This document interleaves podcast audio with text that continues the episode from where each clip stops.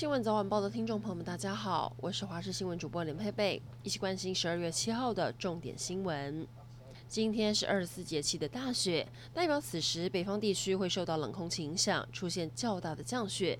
也因为气温开始降低，有一句俗谚说：“小雪小到，大雪大到。”这“大”指的就是有大批乌鱼群在大雪时纷纷回游到台湾海峡避寒，也就是捕乌鱼的时候到了。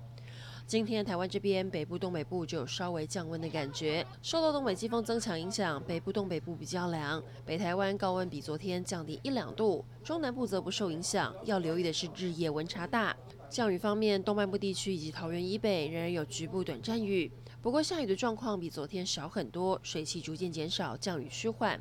新竹以南维持多云到晴，中南部有阳光。预计这样的天气会持续到明天，后天东北季风就会减弱，北台湾气温回升，天气也会变得比较稳定。台中惊爆有人确诊，而且一次五个，还是解隔离后由阴转阳的个案。昨天晚上，台中清水区有一处社区突然有两位民众被救护车载走，住户怀疑是不是社区有确诊者。台中市卫生局上午表示，有人确诊没错，但不是本土病例，是属于境外移入，人数是五人。他们都是从新加坡来的孟加拉籍工程师，十一月十八号从新加坡入境，进行十四天隔离。这期间检验结果都是阴性。在隔离完十四天后，七天的自主健康管理期间，十二月三号有人去过全联五期文化店，十二月五号有人去过清水的全联，六号到医院进行 PCR 采检，发现是阳性，CT 值三十以上。个案目前都没有相关症状，疫调还在进行中，不过已经通知了环保局，针对确诊足迹进行环境清消。立委高嘉瑜的委任律师在昨天将施暴的证据送到新北地检署，这之中还包含了十九秒的施暴影片。平面媒体取得的资料来看，当时高嘉瑜的确全身是伤跟鲜血，躺在床上奄奄一息。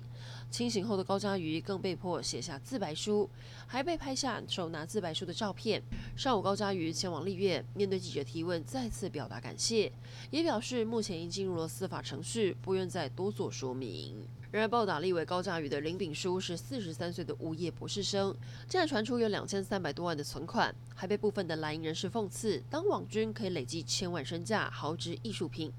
不过，网传一张林敏书高达两千三百多万的提款明细，有人透露是林敏书教唆有人 P 图伪造的，不止很多身份是假的，就连身价也是装出来的。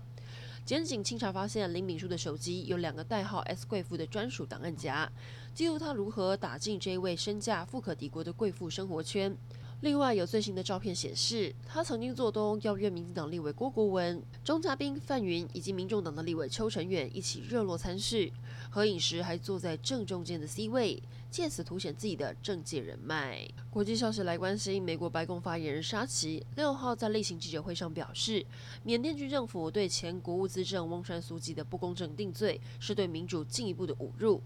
沙奇还呼吁缅甸军政府尽快释放翁山苏姬，还包含其他的民选官员在内，所有遭到不公平拘留的人。缅甸前国务资政翁山苏姬六号遭到判刑两年，引发全球关注。美国国务卿布林肯跟联合国人权事务负责人纷纷发声，谴责这场虚假判决。以上整点新闻，感谢您的收听，我们再会。